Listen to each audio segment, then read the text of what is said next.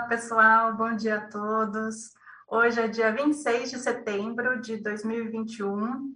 Eu sou Giovana Biondi, para quem não me conhece, eu sou voluntária, pesquisadora, docente da Conscienciologia desde 2012, e hoje a gente vai dar início à tertúlia matinal de número 265, com o tema Teática da Força Presencial. É, antes da gente adentrar no conteúdo de hoje, no assunto propriamente dito, é, eu expresso aqui os meus agradecimentos a toda a equipe da Tertúlia Matinal, que fez o convite, por toda a assessoria para a gente estar tá aqui hoje conversando, debatendo sobre um assunto que sou particular e sou suspeita para falar, mas que é muito instigante e é muito interessante. Então, expor um pouquinho dessa pesquisa e a gente conseguir é, juntar as nossas sinapses, aquilo que a gente conhece desse assunto é muito bacana e agradeço então à equipe por estar aqui hoje. E também agradeço imensamente a todos os meus amigos debatedores, especialistas que estão aqui presentes, marcando presença nessa atividade muito bacana da tertúlia matinal. E assim, uma coisa é certa, né? Um time desses, a reflexão conjunta vai ser muito bem aproveitada, Afinal de contas, aí, força presencial, sem sombra de dúvidas, é uma coisa que cada uma dessas pessoas aqui, dessas personalidades, é, elas têm. Então, o bom é que a gente vai ter um debate muito rico, certamente. É, eu acho que antes da gente entrar, então, e começar a falar sobre o assunto, sobre um pouco dessa pesquisa que eu trouxe aqui nesse trecho, né, nessa seleção que está presente aí no paper, e queria expor um pouco para vocês qual que é a minha relação, né, da onde que eu vim, por que que esse assunto está presente enquanto pesquisa minha em relação ao, à pesquisa é, no, no, paradigma consciencial, embasada por esse pilar de pesquisa, porque se a gente parar e pensar a força presencial, a gente pode estudar de inúmeras maneiras, né? Mas estudar sobre o olhar do paradigma consciencial, aí a gente coloca uma cereja ainda mais nesse bolo que faz essa pesquisa ser muito mais rica, a meu ver. Então, parando para analisar a minha vida até hoje, né, eu sempre percebi, ainda que incipientemente, desde muito pequena mesmo, que a minha presença tinha a capacidade de alterar ambientes, alterar estados conscienciais em quem estava à minha volta, a minha própria presença podia alterar como eu me sentia, o como eu me colocava. Então, aquilo já era uma pulga atrás da minha orelha, mesmo não tendo muito vocabulário até para traduzir aquilo que acontecia comigo e que eu percebia, por ser muito pequena, né? Por essa questão até bem objetiva. Ainda está em muita informação, mas já captar essa, essa questão que rondava a minha pessoa e a minha presença perante os demais e os outros ambientes.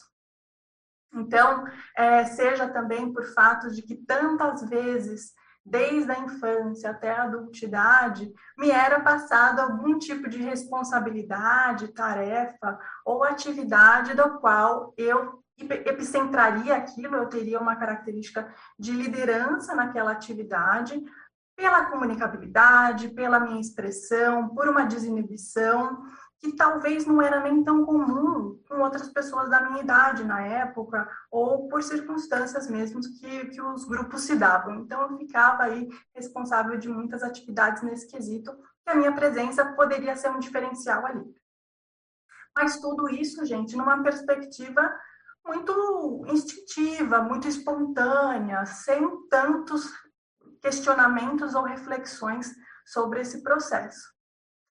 E até que bom, né? Para quem não, eu sou psicóloga, mas também para quem não sabe, a minha primeira formação foi em teatro.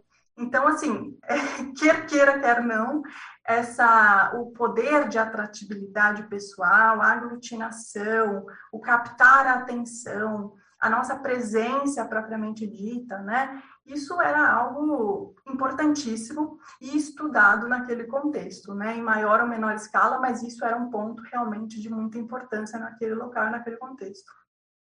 E até os dias atuais. Então, a partir do momento que eu comecei a estudar conscienciologia, comecei a prestar atenção, a ligar o Lé com o CRE, né? Começar a juntar os fatos, os pontos, dessa, desses exemplos que eu trouxe aqui, pequenos para vocês, com a questão do paradigma consciencial, que foi despertando em mim uma curiosidade a mais sobre esse assunto. Até que, por exemplo, né, até motivada pela sugestão do professor Mário Oliveira, é, na CIP, esse assunto realmente foi aí mais, é, foi, foi bancado, né? Ele sugeriu para mim que pesquisasse mais, que fizesse um curso sobre isso, e aqui estamos. Então, o curso foi feito e todo esse estudo foi realmente embasado de uma maneira mais consistente. Então, as produções e a reflexão sobre esse assunto ainda está em continuidade, sem dúvida, tanto que essa é a proposta que eu trago aqui hoje, inclusive no tema né, da teática da força presencial, como uma continuidade nossa de constantes atualizações, refazimentos, de novas versões de nós mesmos de uma maneira aprimorada sobre esse quesito, né? assim como tantos outros no, no âmbito da autopesquisa, das reciclagens, dos traços, habilidades conscienciais. Tá?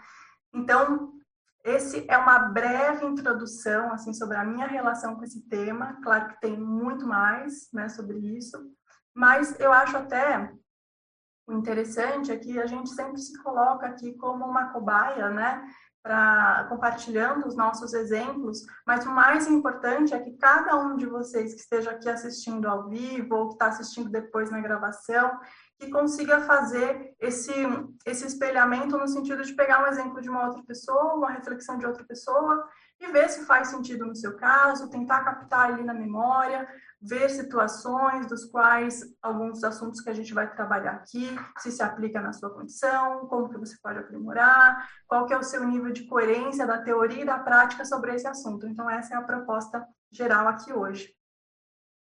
Então, é o seguinte, né, é, até para a gente criar uma linha de base, é, para que todos é, tenham um entendimento básico inicial sobre o que a gente vai aprofundar aqui hoje, é, eu acho muito importante a gente ter, primeiramente, a ideia do que seria o conceito de força presencial, né, para que a gente, novamente, para que a gente fale a mesma língua e consiga se entender e esmiuçar as ideias a partir desse conceito geral, tá?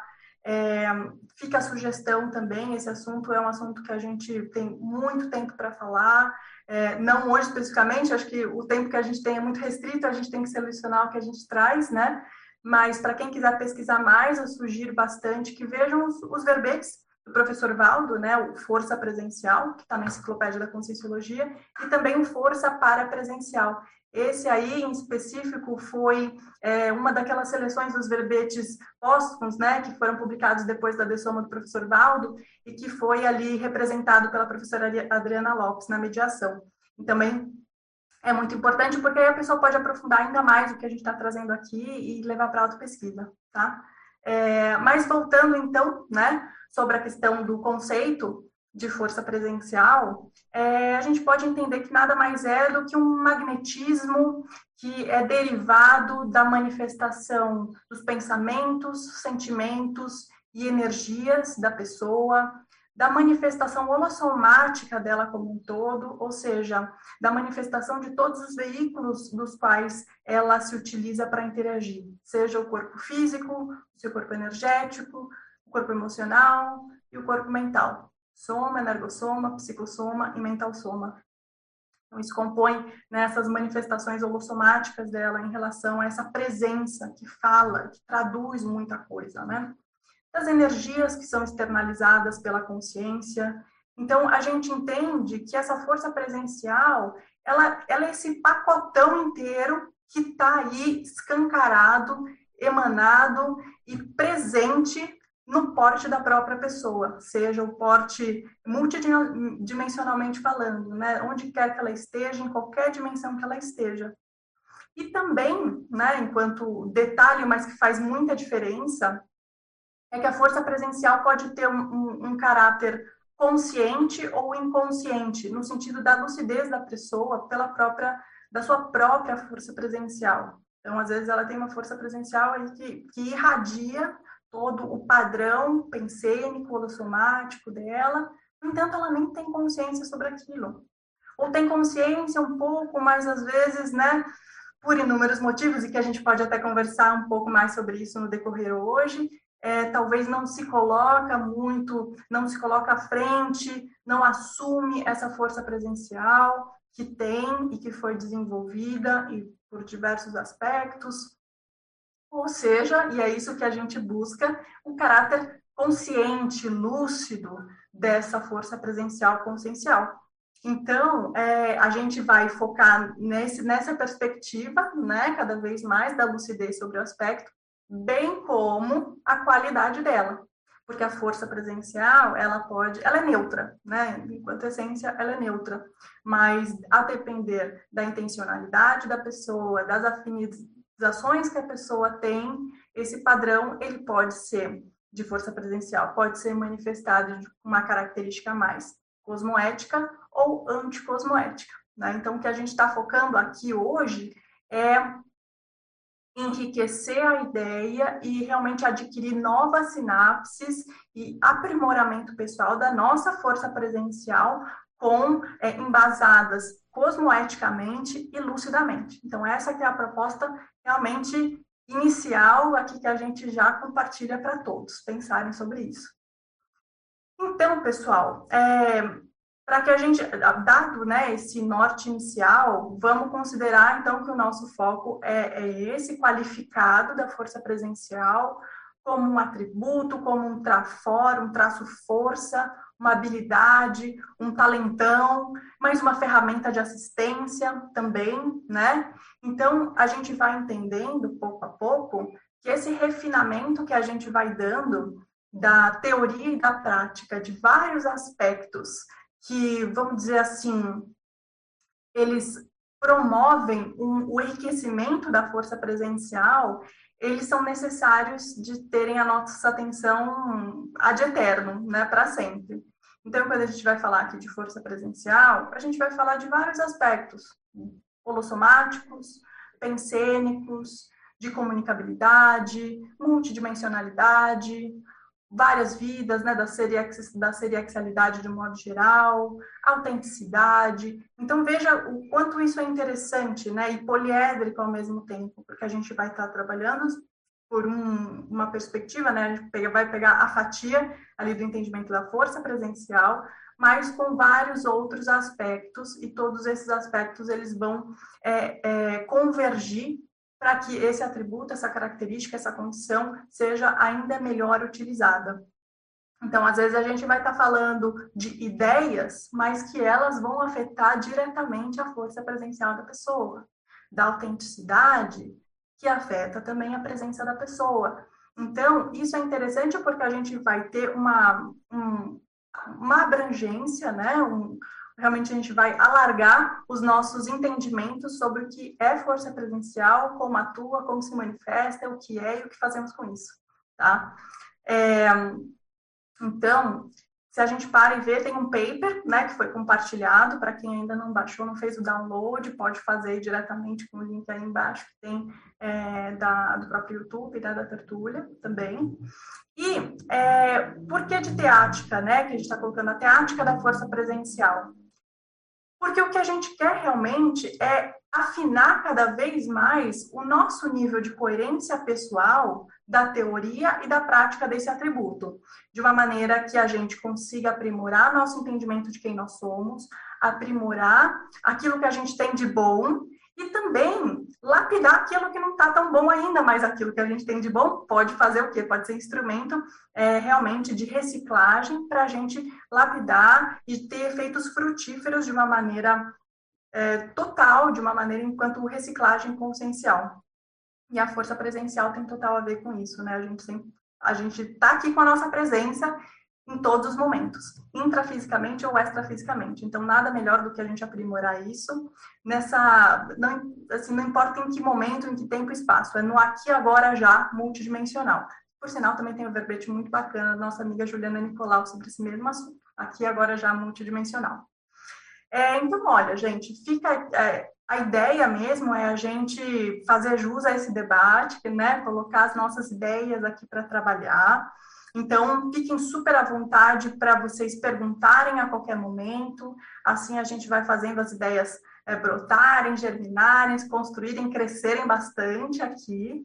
E assim como eu falei também, né, um pouco a, agora no começo, que quanto mais cada um olhar para a sua própria manifestação, melhor. A gente utiliza de exemplos, sem dúvida, exemplos externos a nós, sem dúvida, né? A gente está aqui interagindo em grupo, então a gente sempre tem um laboratório do nosso colega, do outro pesquisador, para somar ao nosso. Mas o mais importante é a gente ver o sentido que faz na nossa própria vida, a gente ter as nossas próprias experimentações, até fica aqui de ensejo, né, o princípio da descrença, cada um trabalhando com a sua, o seu conhecimento, como você está angariando o conhecimento a partir das experiências que vocês têm. Então, não acredite em nada no que eu estou falando aqui, tem as experiências de vocês. Isso, para mim, é libertador.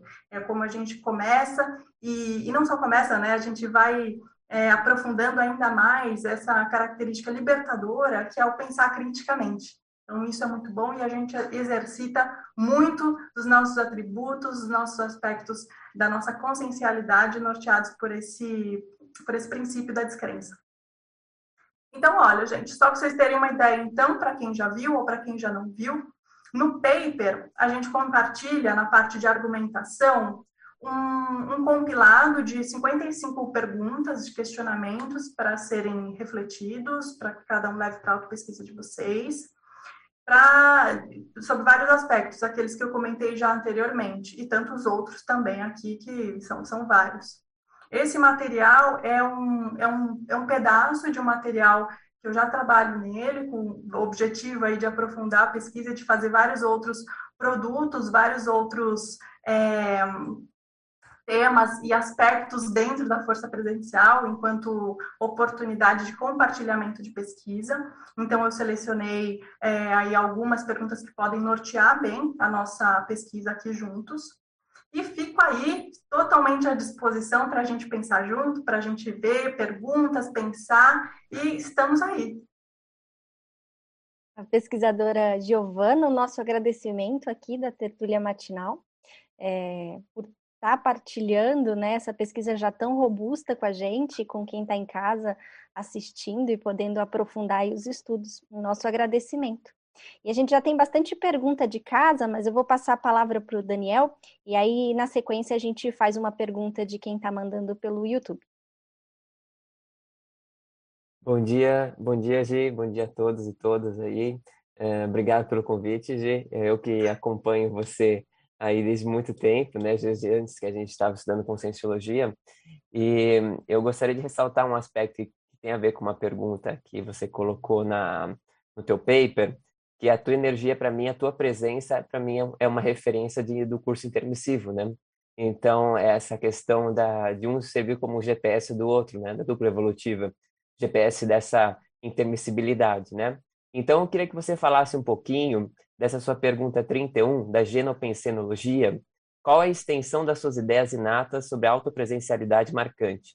De que maneira aborda o incremento da força presencial por meio dos aportes do curso intermissivo? Por gentileza. Perfeito. Obrigada, Daniel. Olha, é, quem tem que agradecer sou eu, né? Porque quem escuta tanto de força presencial no dia a dia é você, meu caro. Então, muito obrigada.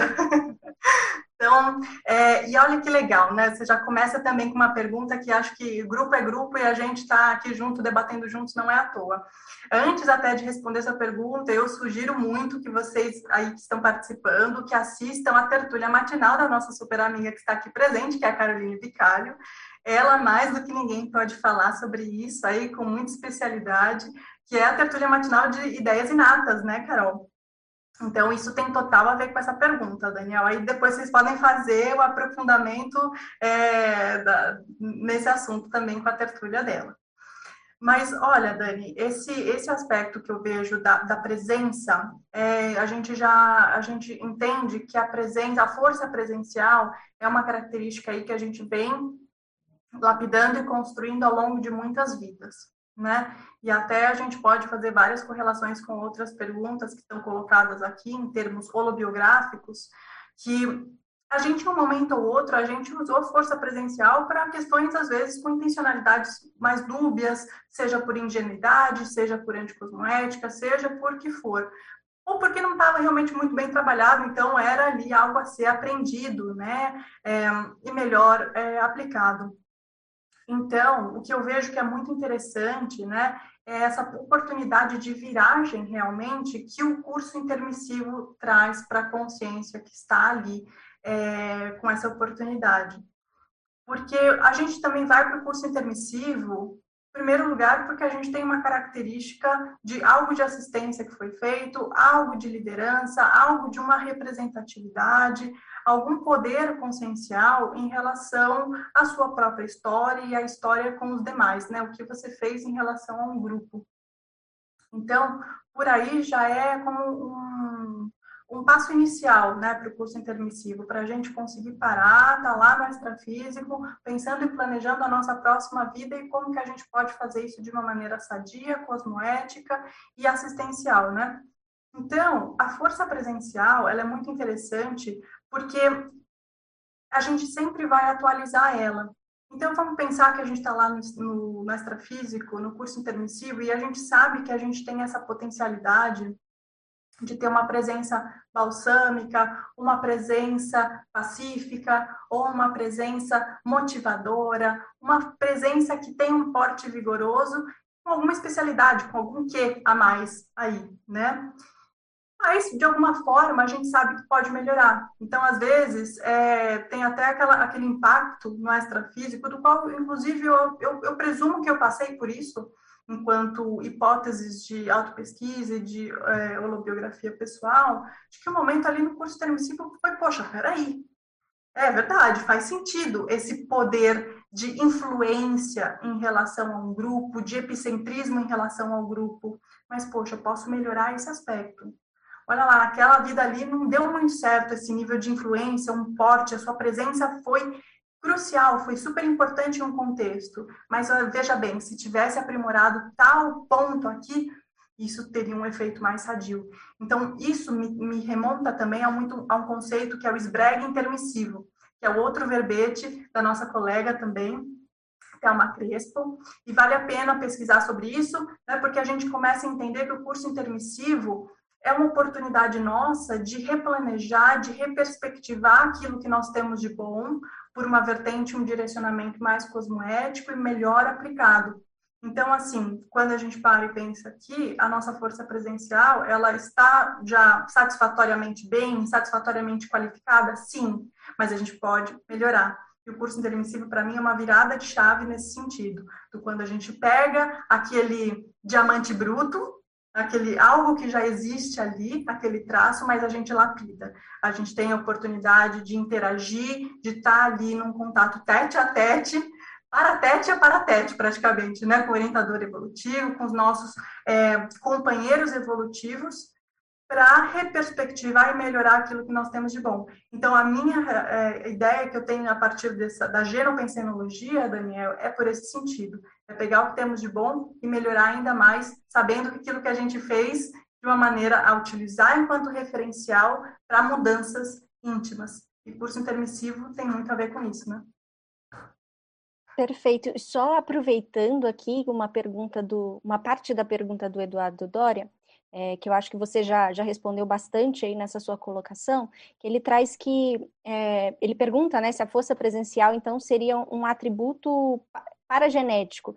Daí eu acho que pelo que você comentou, né, a passar agora, é, a gente pode entender, então, que é, o atributo paragenético existe, mas que ele pode estar sendo sempre lapidado, é isso? Ele pode estar sempre sendo otimizado.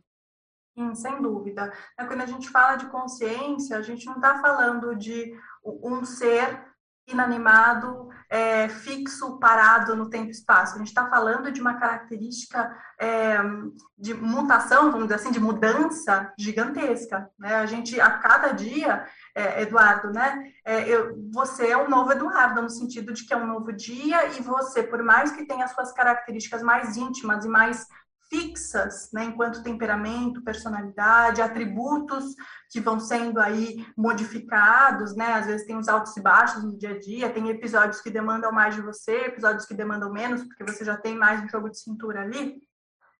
A gente está em constante movimento, a gente está em constante atualização. Então, quando a gente para e pensa sobre paragenética, é, é interessante a gente avaliar. Uma coisa que eu acho muito interessante, e no meu caso foi algo que para mim me ajudou a fazer um, um diagnóstico diferencial, né? Ver o, os aspectos que não estão tão presentes numa mesologia, num grupo, numa família, por exemplo, nuclear nesse momento, e que são algo que, que é algo que é muito meu, ou seja, é mais paragenético do que genético, do que mesológico. Então, por exemplo, no meu caso, eu vim de uma família de artistas é, materna e paterna, predominantemente.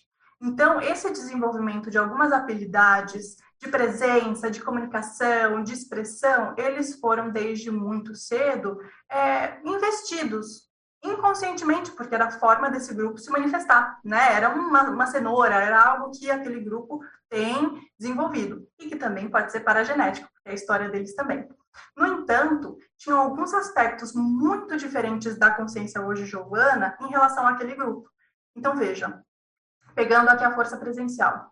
Força presencial estava presente na consciência giovana e na consciência família toda, né? Todos os personagens ali presentes. No entanto, a força presencial da Giovana tinha um caráter e tem um caráter muito mais crítico, muito mais responsável em relação à influência que tem para com os demais. Isso desde muito pequena. Eu tinha uma lâmpada assim que acendia. Hoje a gente entende que às vezes a lâmpada não é muito lâmpada, é uma sinalética, ou é um amparador ali inspirando alguma ideia, né? Ou aquele lembrete, aquela memória, aquela ideia inata e muito até pouco traduzida e entendida de curso intermissivo. Então, é interessante a gente avaliar né, o que, que, por exemplo, da força presencial, que por mais que esteja presente na genética, aí no grupo e tudo mais, mas o que, que é a característica sua, personalíssima, que você desenvolveu ao longo das suas vidas. Aí a gente vai indo um pouco mais para o âmbito da paragenética, que também é outro mundo né, de pesquisa. Então, é, não sei se ficou claro aí para você, Eduardo, mas veja o aspecto que da sua presença que se difere um pouco da presença daquilo que talvez na sua família também possa, possa ter uma característica mais comum, dessa, dessa apresentação pessoal, do seu porte, de uma liderança e tal, e veja se isso não pode ser um atributo até é, que pode te dar indícios maiores do, da sua paragenética em relação à genética.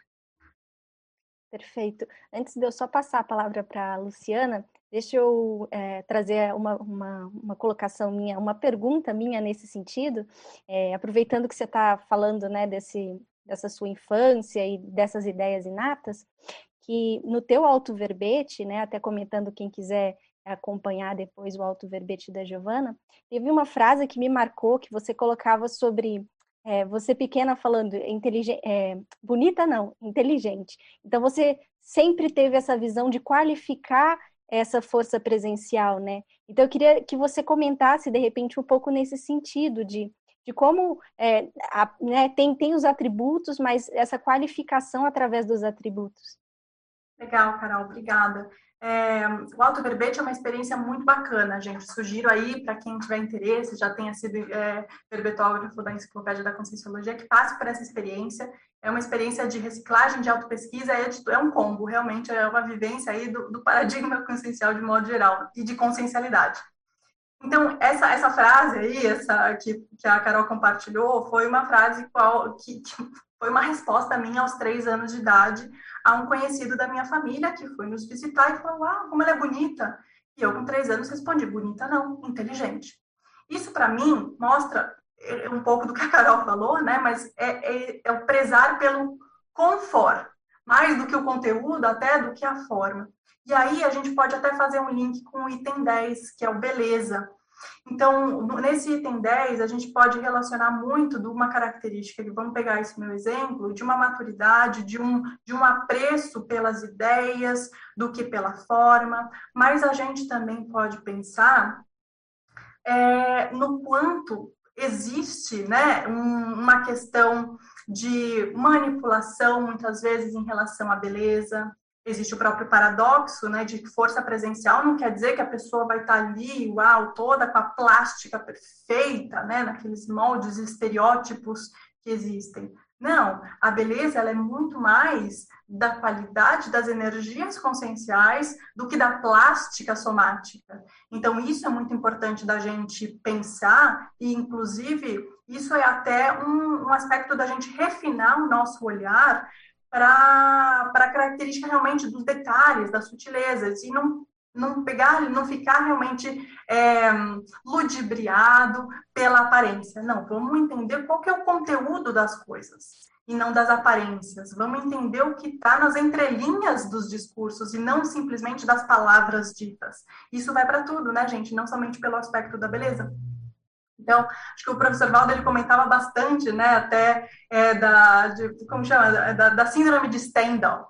A síndrome de Stendhal, ela tem muito a ver com obras de arte, né, que a pessoa ficava ali estonteado, oh, oh, porque aquela obra trazia, né, esse, esse apelo emocional, você ficava hipnotizado. Ele até brincava bastante, né, como uma pessoa era muito bonita, falava que provocava a síndrome de Stendhal nele, né. O professor Valdo sempre muito bom, bem-humorado. Mas veja, né, isso é uma característica, pensando nos atributos conscienciais, né, que a gente começa a depurar melhor qual que são os nossos valores, quais são os nossos aspectos que a gente dá mais importância e que isso vão refletir na nossa presença. Então, a aprovação da beleza é um aspecto que eu vejo que, em alguns casos, é, faz parte das reciclagens da pessoa. Então, como que uma pessoa se porta, né? O porte dela aglutina porque ela coloca em primeiro plano a beleza ou ela coloca em primeiro plano o conteúdo dela, o conteúdo da consciencialidade dela. Isso é o mais sério, a meu ver. Então, fica aí realmente, né? Como que a gente pode qualificar nossa força presencial sem colocar em primeiro plano a beleza? Claro que sem dúvida, né? A gente vai estar tá bem apresentado, a gente não vai estar tá aí todo desleixado, né? Uma questão, inclusive, de respeito para com os demais. Mas o importante é aquilo, é o substrato do que a gente traz e compartilha com o outro. E isso tem total a ver, porque, como a gente comentou anteriormente, força presencial é esse pacotão todo nosso, do nosso padrão, da nossa essência, de quem nós somos, e isso a gente vai estar tá constantemente passando para o outro com quem a gente se relaciona. E o outro nos observando também, né? Força presencial, eu vejo que tem um ponto muito importante, que não é somente da nossa presença, do nosso porte, é do nosso porte em relação à nossa lucidez para tudo que está acontecendo. É a nossa presença no aqui agora já multidimensional, é a força da presença, não é a presença forte, simplesmente. A presença é muito mais significativa no quesito de quando você está ali interagindo com tudo que está acontecendo, está lúcido para o ambiente que você está, está lúcido para o que você fala, para o que você pensa, e isso vai resultar num porte muito mais vigoroso seu. Perfeito. É, passar a palavra agora para a Luciana. Obrigada, Carol. Gi, muito obrigada pelo convite. Está fazendo parte, ainda mais falando sobre força presencial, que é um assunto que também me interessa eu fico, me sinto honrada. Então, é, com relação aos traumas de infância, muitas vezes a gente mesmo, a gente acaba acompanhando pessoas que de forma inconsciente elas vão anulando ali a força presencial delas e as marcas acabam sendo ah, através do corpo, elas vão se curvando, elas vão se fechando, anulando a força presencial delas. E aqui no item 6 você traz a questão do autoenfrentamento. Então, como que a gente pode fazer para erradicar para sobre, sobrepairar essa, esses traumas e começar a ativar de forma positiva a nossa, nossa força presencial. Uhum, muito bom. Lu, muito obrigada. Você aí é um exemplo de força presencial, por isso que eu sempre falo, Lu, de vamos, vamos, quero um vídeo seu divulgando a atividade que a gente está fazendo, porque ela vai e se coloca e realmente isso é muito bacana. Então, olha, é, esse, esse ponto é muito sério porque, é, pelo menos é uma impressão minha, que muitas vezes algumas pessoas, é, é uma generalização, mas é, é, é meramente com fins didáticos, gente. É, a questão do, do psicossoma, né, das emoções, às vezes é deixada de lado porque a gente precisa o quê? A gente precisa investir na racionalidade, no pensamento crítico, na mental somática de modo geral. Tá, show. Mas a gente precisa dar uma atenção muito grande, tão, tão grande quanto a todas as outras vieses, enquanto holossoma, enquanto consciencialidade de modo geral, que é a importância para as nossas emoções, para aquilo que a gente viveu e que está registrado é, em nós, de uma maneira holossomática, de uma maneira intraconsciencial. Então, é, os traumas, eles são ali feridas, né, que ficam não cicatrizadas e que elas estão abertas é, e podem ser revividas, evocadas, podem ser constantemente é, retornadas no, no dia a dia, né, o, da pessoa, quando existe uma falta de reciclagem, uma falta de autopesquisa mesmo e de confrontamento daquilo que a gente passou. Então, no âmbito do, dos traumas, né, imagina uma pessoa que tem ali constantemente um trauma sendo revivido, e quando a gente vai falar trauma, gente, às vezes é uma questão que para o outro ah, pode ser simples no entendimento de uma outra pessoa, mas só quem vive algo especificamente que marcou significativamente aquela vida, aquela existência, só ela pode entender o quanto aquilo é, influenciou, o quanto aquilo interferiu na manifestação dela. Então, vou pegar um exemplo, né? É uma criança super sensível e, e que está vendo um pôr do sol ou que está vendo uma árvore, uma, uma natureza ali, está muito bonito, achou aquilo muito é, bonito e gostoso de se estar, às vezes até sentiu energia imanente e tudo mais, e falou, olha pai, que bonito aquele pôr do sol. E aí o pai pega e fala, cala a boca, moleque, que coisa de boiola. Né? Isso, isso é comum, somente até numa cultura que a gente vive hoje em dia de repressão das emoções. Então, veja o quanto um exemplo pode ficar significativamente perpetuado num bloqueio de uma expressão emocional em relação ao belo, em relação é, àquilo que trouxe um, que tocou a pessoa. E não estamos falando de uma questão meramente emocional do belo, que tocou, que, emo, que emocionou. Não, mas que ela teve uma troca, um diálogo. É, teve um diálogo com aquele pôr do sol ali, algo que ela viu provocou uma reação nela, às vezes uma reflexão, né?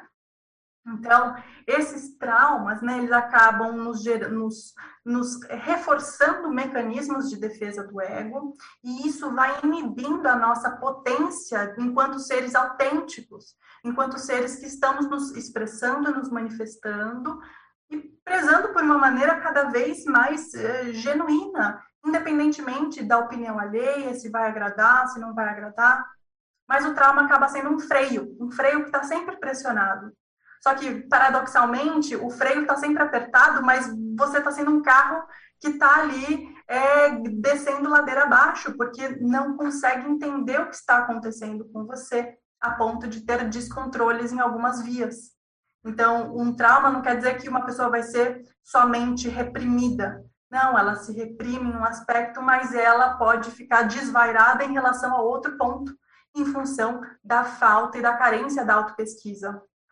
E justamente também a gente, não é somente a falta da, da autopesquisa, né? Mas às vezes de ter uma pessoa que possa auxiliar assistencialmente esse caminhar rumo a um melhor é, patamar de manifestação consciencial. E isso mais ou menos ir limpando e tornando essa presença da pessoa mais rígida, mais qualificada, mais despojada daquilo que aprendeu em algum momento. E isso é muito comum. O trauma vai nos causar o quê? Em primeiro lugar, um embotamento afetivo, porque você não vai entrar em contato com uma dor que está ali sendo sentida, mas constantemente sendo empurrada. Sabe que isso, é, Lu, eu acho que está tão presente na nossa cultura de forma geral, que eu tava, a gente estava assistindo uma série que é muito engraçada, assim, a gente vê muito de naturezas humanas, né? É engraçada por um momento ali de lazer, chama Modern Family.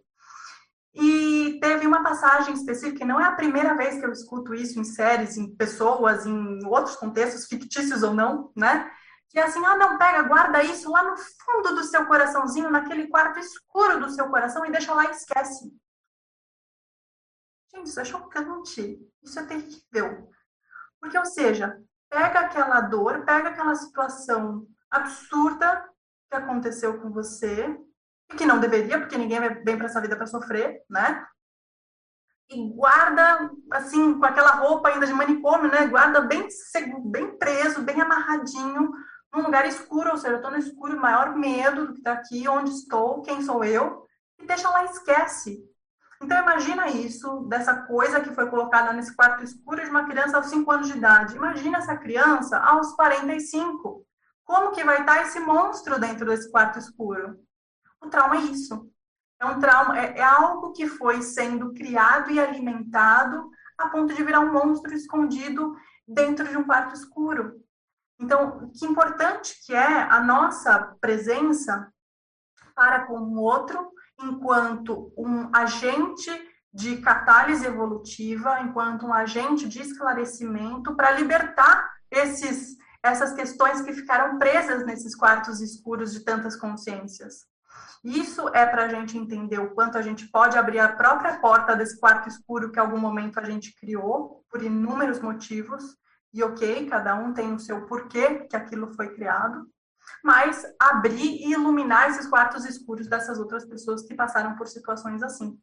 Então, já que eu gosto bastante das referências, eu não estou com o livro aqui no momento, mas acho que vai ao encontro desse tema, Lu, que é o livro da é, psicóloga Alice Miller, que é A Revolta do Corpo e A Verdade Liberta. Esses dois, é, ela tem tantos outros livros também muito construtivos, muito importantes, são dentro da linha da psicologia, mas foram feitos para não psicólogos, vamos dizer dessa forma, né? Porque é uma maneira da pessoa ver questões que estão presentes ali, às vezes na, na educação que teve familiar, ou de traumas que foram é, é, vividos, mas que ela pode, a pessoa pode se desprender disso à maneira que ela vai encontrando pouco a pouco e se entendendo e, e dando voz para aquilo que um dia foi calado.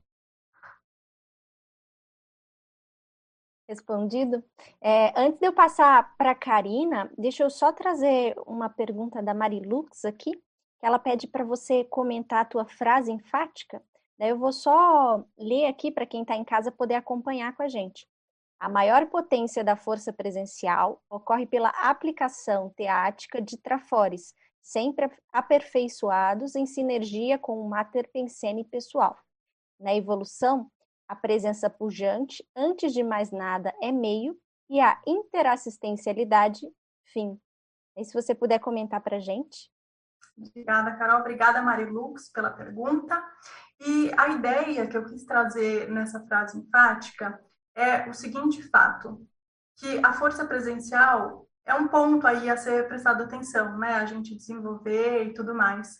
No entanto, isso não é o, o, primeiro plano. A força presencial não é o primeiro plano da consciência. O, o, o plano essencial, né, aquilo que é o foco realmente, é a interassistencialidade. Mas para a gente conseguir ter nesse fim, vamos dizer assim, esse fim e esse, essa meta inicial, que é a interassistencialidade, a gente precisa passar por uma série de, de processos que nos vão dar cada vez mais bagagem e desenvoltura para a gente ter é, uma, uma capacidade assistencial mais precisa, mais cosmoética, mais em cima do lance. Então, a gente vai trabalhar a força presencial trabalhando os nossos trafores.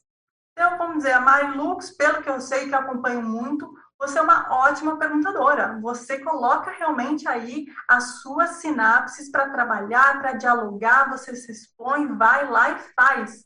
Então, isso é um trafor da consciência, né? Seu, é o que a gente compartilhando aqui um pouco do que eu presumo, né? Mas veja, a força presencial da Marilux, ela tem essa característica de falar, de se expressar, de perguntar. Então, isso não pode ser deixado de fora quando a gente pensa em força presencial. É aí que eu falo desses inúmeros outros aspectos que estão aí, é, igual no sistema, os planetas todos e do Sol, entende? A gente está em sintonia nesse universo de trafores, visando, às vezes, dando mais ênfase com uma lupa maior para um traço, às vezes dá uma lupa maior para outro, nesse descobrimento que a gente faz sobre nós mesmos na nossa autopesquisa. Então, quanto mais a gente aplicar de forma teática os nossos trafores e aperfeiçoando esses mesmos traços, a nossa força presencial vai estar sempre é, com uma melhor forma de se manifestar, um melhor padrão, porque vai estar mais confiante, você vai estar utilizando o seu ferramental em prol do serviço, serviço assistencial.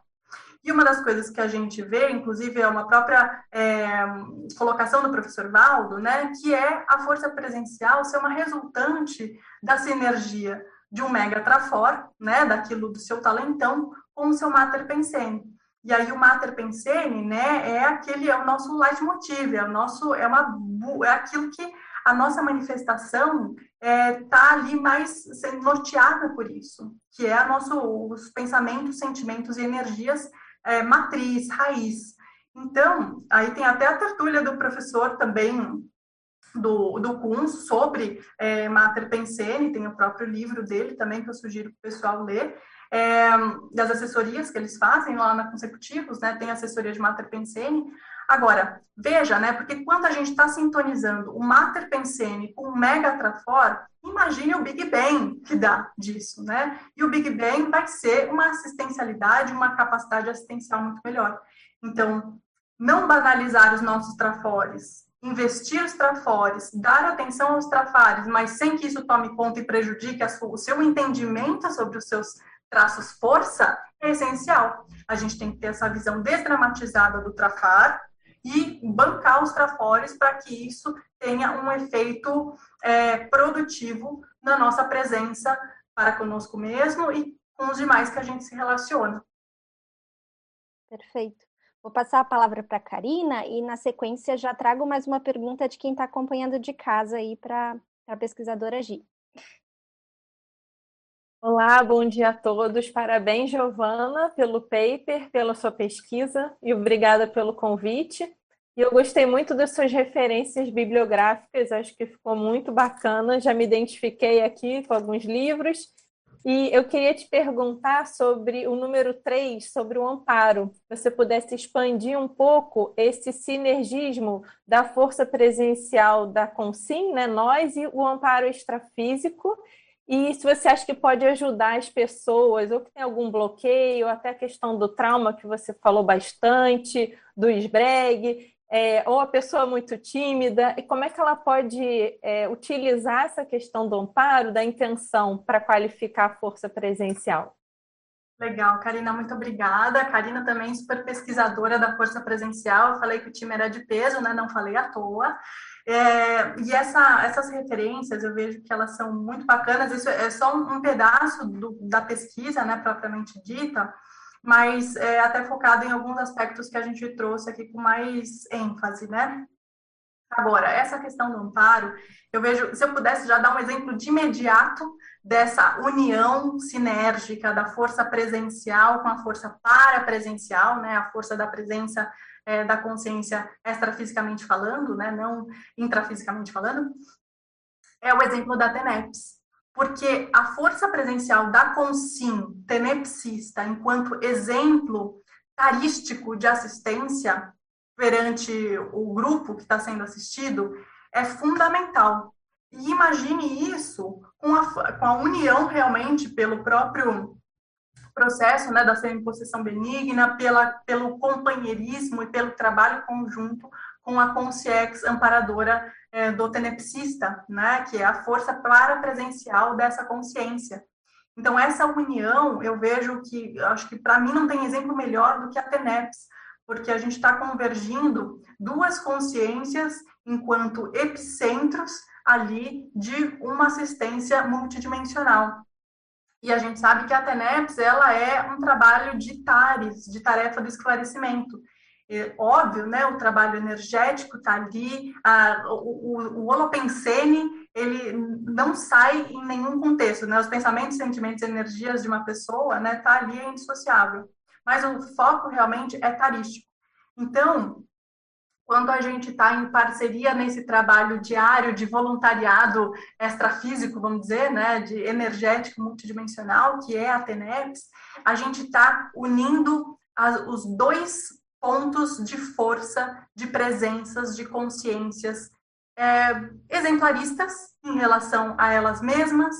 Então, o exemplo que a gente dá enquanto tenepsista, enquanto é, companheiro evolutivo de amparadores nessa prática, eu acho que é, é, é muito rico, porque a gente utiliza do nosso exemplo para fazer uma assistência no grupo que está sendo assistido aqui, e, por outro lado, a gente pode perceber também, e isso não necessariamente no exemplo só da FINEPS, mas que o trabalho força presencial e força parapresencial com os amparadores nos estimulam a insights, a ideias, porque a gente está em, em, sinergia das nossas presenças holossomáticas, conscienciais, né? Então, isso faz com que as dificuldades recíprocas, inclusive, né, enquanto é, diferenças de, de multidimensões, para que a gente consiga ter um diálogo com menos interferências. Então, é, o quanto que na nossa pesquisa a gente está investindo e a gente percebe a presença vigorosa do amparador, e aquilo é um bálsamo. Aquilo você está ali passando por uma dificuldade, até como a gente comentou dos traumas, né? E entende que o extrafísico está acompanhando esse processo, tem um, um acompanhamento, uma, um, uma supervisão extrafísica de curso intermissivo, de amparadores e de todo o grupo que está ali aproveitando uma experiência de reciclagem. Por isso que a reciclagem é muito séria, né? Então, o amparo que eu vejo é, atua de uma maneira muito importante. Eu já tive experiências extrafísicas que percebi que a minha presença ela foi é, muito mais útil ali e muito didática em muitos momentos, na verdade, até pensando melhor, em função da para-presença vigorosa dos amparadores ali. Então, aquilo atuava como um efeito, realmente era ali um, um tornado, né? era algo que é, colocava em, em outro estágio, em outro patamar, a minha própria presença e lucidez multidimensional em função desse compartilhamento de presenças vigorosas que o amparo extrafísico é, compartilhou, né, assim, doou em relação a essa potencialização de presenças, é, forças presenciais. É, aproveitando que você comentou sobre TENEPS, a gente tem um participante no chat, ele fez, fez duas perguntas, mas a segunda tem em relação com com a TENEPS que você comentou, né? Que ele traz assim, é, a, a, ele fala da questão 40, né? E ele pergunta assim: uma grande força presencial seria um impeditivo na TENEPS, visto a necessidade da passividade empregada nessa técnica? Eu achei interessante porque é, é, a gente refletir sobre esse ponto no sentido de que é, a, a, força presencial não necessariamente tem que ser sempre no, no gradiente máximo, né? Isso pode ser, pode ser mutado durante o dia e durante as ocasiões. Então, não necessariamente, pelo menos é, eu tentando compreender a pergunta dele aqui, é, a passividade vai tirar alguma força presencial. E pelo que você comentou agora, é muito pelo contrário, né? A força presencial potencializa ainda a assistência na TENEPS. Então, uhum. se você puder comentar um pouco nesse sentido, antes da claro. gente passar para o Daniel. Claro, obrigada, Carol. Acho que você já deu uma excelente introdução aí sobre essa reflexão que a gente pode trazer desse assunto. Eu vejo que o seguinte, o, o principal que eu poderia compartilhar para você dessa pergunta é a intencionalidade. Força presencial não é a gente chegando igual um trator destruindo todo o gramado e todas as flores das quais a gente está pisando em cima. Isso demonstra uma força da presença, mas é a força bruta. E o que a gente está falando é da intenção e da sutileza e do aperfeiçoamento dessa força presencial. Tanto que, se a gente parar e estudar um pouco mais a escala evolutiva, a gente vai perceber o seguinte, que nesse, nesse desenvolvimento consciencial, a pessoa está adquirindo mais atividades de representatividade, ou seja, ela vai dar as caras em algum momento, né, enquanto evolução, enquanto linha, vamos pensar assim. Mas em algum momento ela vai deixar de estar na ribalta, nos holofotes desse, dessa representatividade. Isso não quer dizer que ela não vai passar para isso ou, ou que seja ruim. Não, é necessário.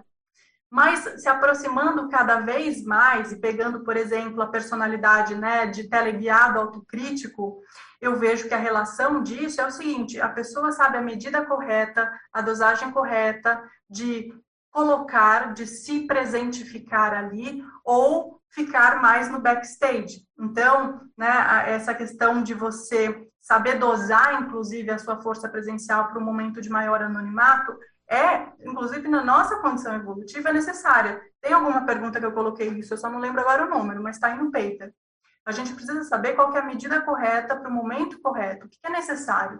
Tem momentos que a gente não tem que chamar atenção em nenhum sentido, porque aquilo vai ser necessário, vai ser uma omissão superavitária, a nossa própria invisibilidade. Mas tem momentos que não, tem momentos que a gente precisa bancar ali e se colocar realmente.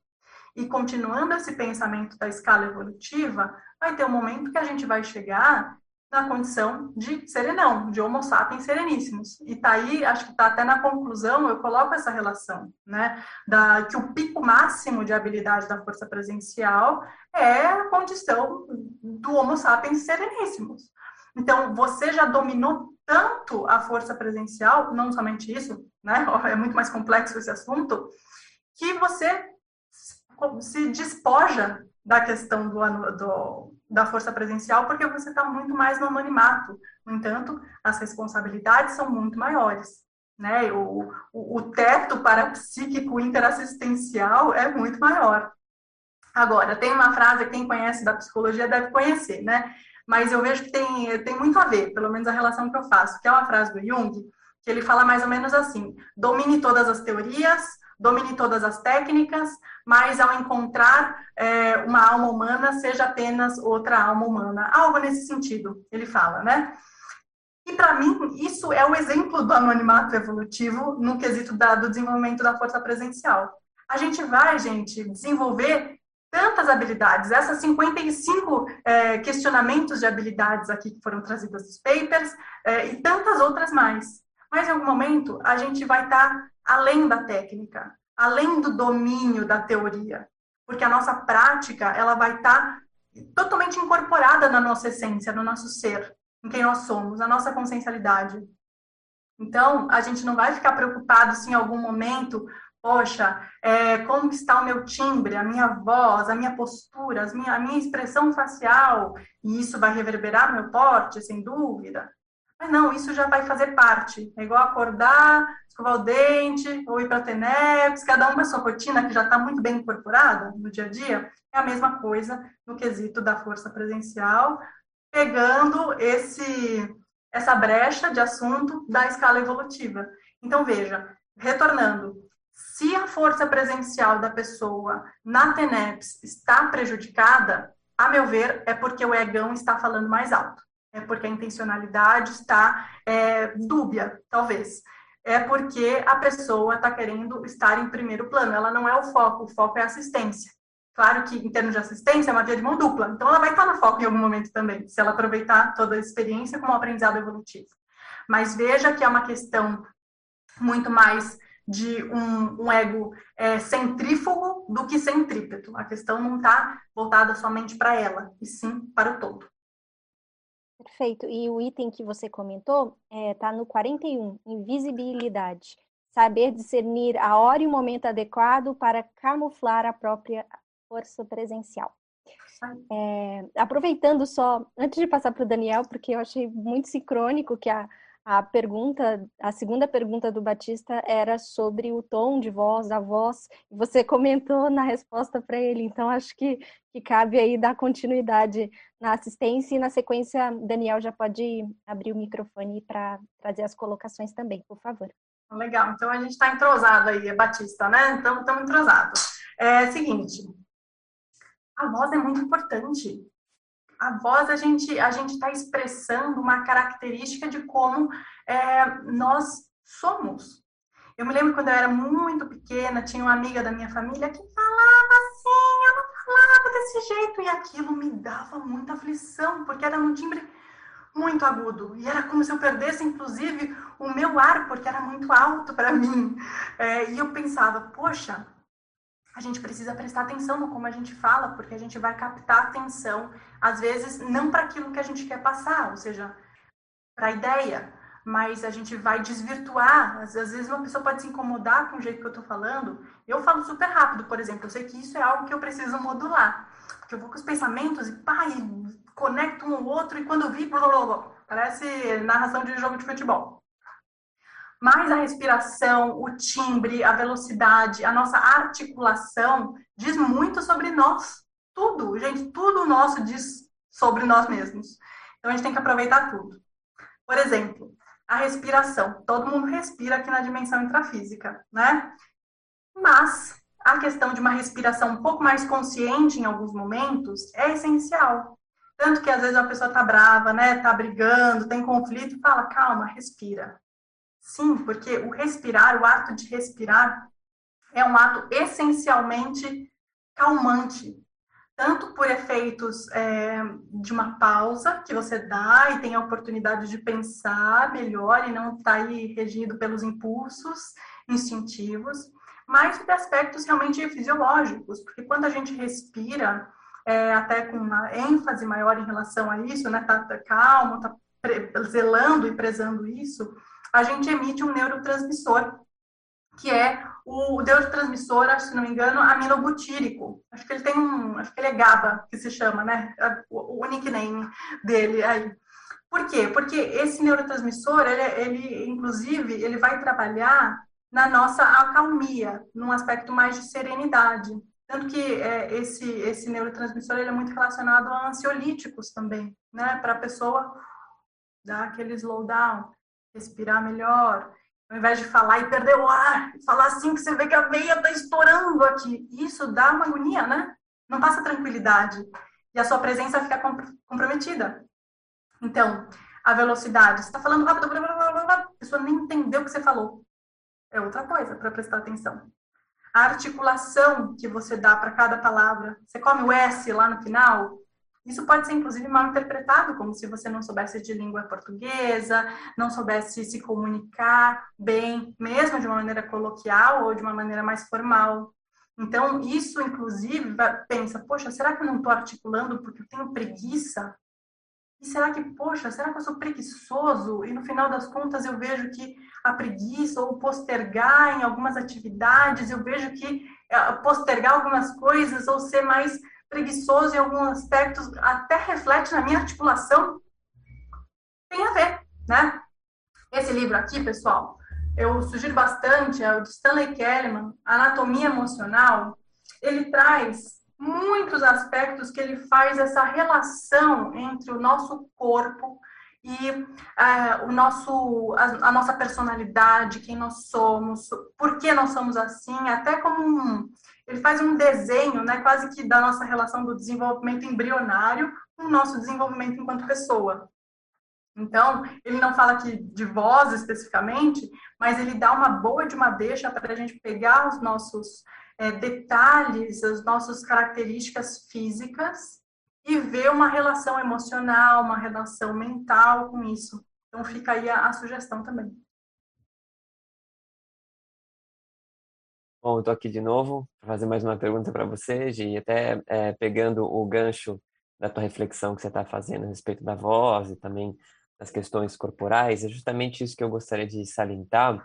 Você traz algumas perguntas aqui, algumas, algumas reflexões que é, enfatizam a importância da, do corpo.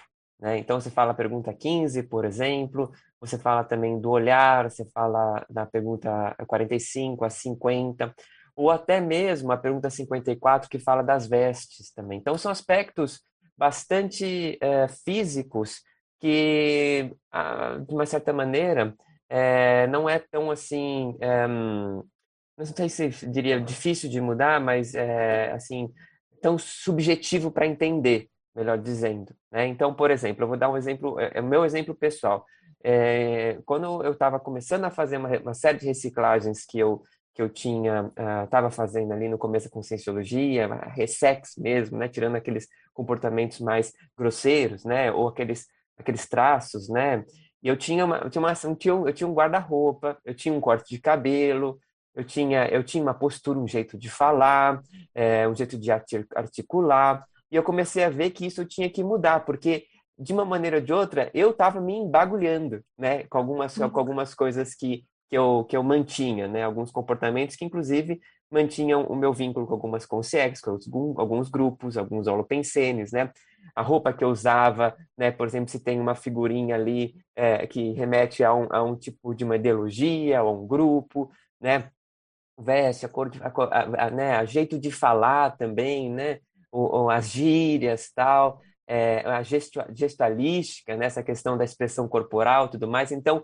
eu queria que você falasse um pouquinho, eu sei que é, é, da, da, questão da expressão corporal, né, e, aquela, e aquele também, é, as questões atreladas a isso, e aprofundasse um pouquinho a reflexão. Pode ser? Claro, vamos Obrigado. lá. É, isso é muito importante. Então, vamos agora fazer algumas outras sugestões, gente. Olha, tem esse livro aqui, A Linguagem das Emoções, é sensacional, porque a gente começa. Esse livro aqui é uma boa oportunidade para a gente conseguir entender um pouco mais essas sutilezas que eu falo, das microexpressões faciais, da nossa. É, daquilo que o nosso corpo, o que a nossa ruga fala. Né? Então, vamos pensar aqui junto, né? Uma pessoa que tem uma ruga aqui, né? Às vezes tem essa ruga assim. Será que ela se queixa demais? Gente, a gente não está generalizando, tá? A gente sabe que tem questões fisiológicas, tem o biotipo, tem tudo mais que tem que ser analisado, tá? Mas será que pelo fato de ficar sempre assim, ó, ela fica com essa postura? Ou será que pelo fato dela estar tá sempre brava, pessoa brava vai começar a ficar com umas rugas aqui? Ou a pessoa ganhou um presente e abriu os olhos e teve aquele, aquela abertura, né? Levanta as pálpebras, solta um pouco a, a boca. Isso não pode dizer que ela está sentindo, ela teve um sentimento de surpresa, né? Ou torcer um pouco a boca, será que hum, não gostei muito desse presente, será que eu posso trocar? Hum. Entende? Então, a gente tá em todo instante com o nosso corpo, a gente está traduzindo grosseiramente, no sentido rudimentar, a nossa pensanidade. Agora, basta ter olhos e para-olhos para ver isso, porque muitas sutilezas passam despercebidas, mas o corpo nunca mente. A voz pode ludibriar, pode falar uma coisa que é, que não é, mas o corpo vai indicar alguma coisa. Quem gosta de pesquisar isso, desse livro teve até uma série que é bem legal, assim, bem é, é, bacana assim de assistir. Mas tem também vários discursos de políticos que são feitos realmente com esse objetivo de estudo de personalidade, de é, veracidade do que está sendo dito, porque a pessoa que está dando ali, todo instante, ela está dando inúmeros sinais daquilo que ela está pensanizando. Então, a gente vê que o corpo, ele está como ponta do iceberg, ele está materializando toda a nossa história todo instante. E está sempre registrando as nossas reações ao interno, aquilo que a gente está sentindo, aquilo que a gente está pensando, aquilo que a gente está querendo, com a reação do, do, do que está acontecendo no externo. Então, a gente está sempre nessa troca. E essas alterações fisiológicas, é, é, da fisionomia, até do próprio gestual, elas vão acompanhar isso. Então, aqui, nesse outro livro aqui, da Amy Cuddy, ela tem um dos TEDs mais conhecidos que se tem sobre presença, é, sobre o porte, né, o poder da presença pessoal, que ela traz essa proposta de trabalhar como se fosse de fora para dentro. Quando eu digo de fora para dentro, é do corpo físico para uma questão cada vez mais emocional, mais interna, mais íntima de personalidade. Claro que são literaturas aí fora do paradigma consciencial e que a gente pode aproveitar e muito. Então, ela traz essa proposta das posturas de poder e das posturas de impotência. Então, né, trazer um exemplo aí para a galera que gosta de, jogar, de jogo de futebol. O Cristiano Ronaldo, ele tem aquela é, postura icônica de quando ele está ali, acabou de fazer um gol. E ele faz muito essa postura porque ele faz muito gol, né, gente? Então, assim, ele está sempre lá com aquela postura pá, e que coloca você até os braços, abre os braços, o rosto levantado, peito estufado, né? Então, isso demonstra uma postura de poder. Agora, imagine se ele tivesse feito um gol, né? E ficasse assim, curvado, olhando para baixo, às vezes com a mão cruzada, né? Assim, desse jeito. Que está demonstrando? Insegurança, a pessoa quer se escondeu, não sabe onde enfiar a cara, né? Aquela clássico exemplo da, da, da Ema, né? Que está querendo colocar a cabeça embaixo da terra. Então, é, a gente, a proposta da Amy Cuddy, essa pesquisadora, é a pessoa trabalhar essas posturas de potência, de poder, para que ela vá é, indiretamente, até vamos dizer assim, é, trazendo poder para a personalidade dela, uma confiança maior. Então, se você fica alguns minutos nessa postura de poder, do qual ela tem algumas é, exemplificadas aqui no livro, observe como você se sente, se você se sente mais vigoroso, se você se sente mais presente. Essa é a proposta dela, né, dentre toda a reflexão que ela traz na tese dela. Então, até pegando essa coisa do, do, dos é, esportes, né? Quem nunca viu naqueles inícios de jogos de rugby é aquele pessoal da Nova Zelândia fazendo aquela dança maori que se chama haka, que eles mostram a língua, eles fazem uma postura assim, é uma voz de oh, oh, e grita e se coloca ali. Mas olha que interessante, a referência desse tipo de ritual, né, de dança, de porte, de apresentação, vem da guerra para afastar o inimigo, para dar medo do inimigo, mas também eles fazem isso em momentos de paz, olha que paradoxo até, né? Em forma de respeito, fazem funerais para é, demonstrar o respeito para a pessoa que está no outro plano. Então, tudo isso traz uma característica daquela é, personalidade que está se manifestando ali, né? O mesmo vale, gente, para o olhar. Então, vamos parar para pensar, né? Antigamente, até mesmo hoje em dia, né? Fala muito do mal olhado, né? Por que, que mal olhado? Por que, que o olho vai secar? Né? Você olha para alguém e secou, vai, vai dar, é, deu mal olhado. Ou até mesmo no reino animal um animal olhou para o olho do outro ali, isso pode ser uma postura de ataque. Então, será que essas vezes as pessoas que têm receio em olhar um nos olhos do outro, elas estão eh, se sentindo ameaçadas e por isso desviam o olhar? Ou tem um excesso de timidez, ainda que piora ainda essa sensação de estar se sentindo é, nos, nos holofotes, todo o foco está ali para ela e ela desvia? Mas veja, o olhar é importantíssimo, gente, não é a janela da alma? Então, a gente está, pelo olhar, mostrando a nossa presença em quem nós somos. Então, ao olhar para o outro, a gente tem uma possibilidade maior de captar atenção, de olhar e entender o outro, de observar o que o outro está me mostrando, por dentro e por fora. Eu estou olhando, eu estou observando isso, eu estou interagindo com o que está aparecendo na minha vista. Então, o fato da gente olhar para uma coisa vai interferir na nossa memória, vai interferir no vínculo que a gente está fazendo com uma pessoa. A gente vai poder ler um pouco mais das emoções. Agora a pergunta fica: o que, que eu quero ver e o que, que eu não quero ver? Aí também é um bom indício, porque daquilo que a gente olha, a gente tem é, bem claro aquilo que a gente está se interessando, né? Eu estou olhando aqui e tal, o que está me interessando? Mas e aquilo que eu fujo do olhar, aquilo que eu não quero estabelecer o contato, né? Isso é interessante porque também é material de pesquisa para a gente. Então, gente, o fato da gente olhar demonstra muito também do quanto a gente se sente confortável em expor a nossa alma pela essa janela para o outro que está aqui na nossa frente.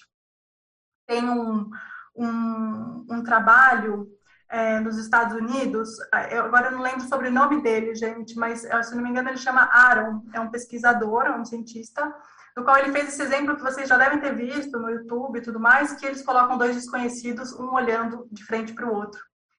E eles têm que ficar, acho que, quatro minutos olhando um para o outro. E o exemplo, é, a tese toda gira em torno do amor, do estabelecimento de sentimentos específicos entre esses desconhecidos, mas o, o fruto todo é que, assim, mesmo sendo um desconhecido, só pelo fato de eu ter olhado para ele, eu desenvolvi empatia, eu entendi, eu me senti ligado, eu me senti com um vínculo. E aí a gente pensa, né? Não é só o olhar, a gente está trocando as energias, a gente está fazendo uma assimilação com a pessoa que está ali na nossa frente. Então, vamos pensar que por um olhar, quantas escagens que não acontecem, quanto desassédio que não acontece pelo olhar presente. Não é aquele olhar assim, né, gente? Senão parece que é até um psicopata ali, né? Fixo ali para a pessoa, parecendo que tem algum problema. Não é isso.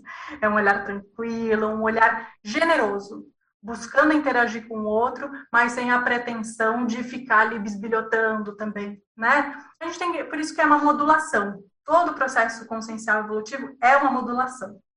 Agora veja, acho que desse aspecto de corpo, de linguagem de sinais, de gestualística, eu sou descendente italiano, gente, eu preciso melhorar meu ventilador aqui que fica várias vezes em vários momentos.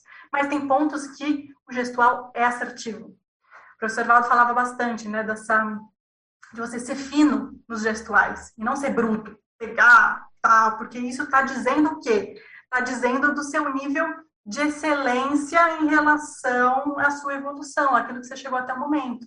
Você já se utilizou mais? Ou ainda está meio carrancudo, meio bruto, meio estrambelhado?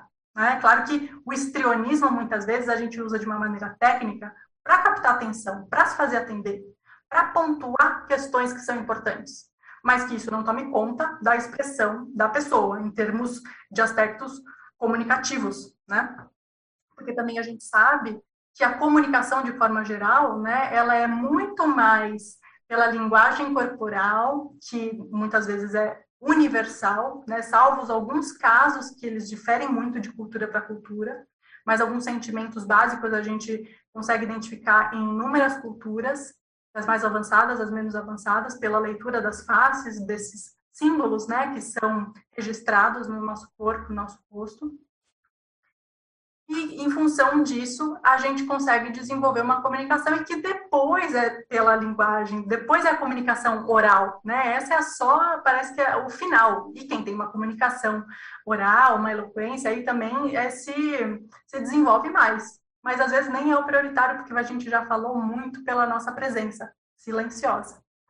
Agora, para vocês verem até a relação dessa do quanto essa habilidade de observar e, e, de se apresentar e de observar o que cada corpo, o que cada holossoma está apresentando, é algo holobiográfico, e é aí que a gente entende como a força presencial também é tão trabalhada nos aspectos das personalidades parapsíquicas do passado, dos artistas do passado que interagiam muito com o público, que estão ali com, em contato direto com pessoas, né, nas relações interpessoais.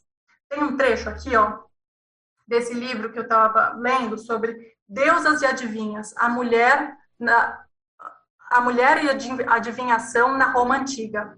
Esse livro eu estava pesquisando porque eu tenho afinidade com esse período e tal.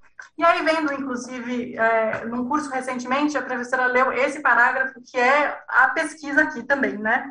E aí fazendo ainda mais o, a cereja do bolo pelo aspecto serexológico da leitura. Tudo isso tem a ver com a pergunta do Daniel, tá, gente?